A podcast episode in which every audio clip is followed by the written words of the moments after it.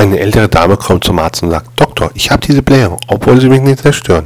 Sie stinken nie und sie gehen immer leise ab. Wirklich, ich habe bestimmt schon 20 Blähungen, seit ich hier im Raum bin. Obwohl wir das nicht bemerken konnten, weil das so ein Geruch und ein Geräusch ist. Der Doktor, nehmen Sie die Tabletten und kommen Sie in einer Woche wieder.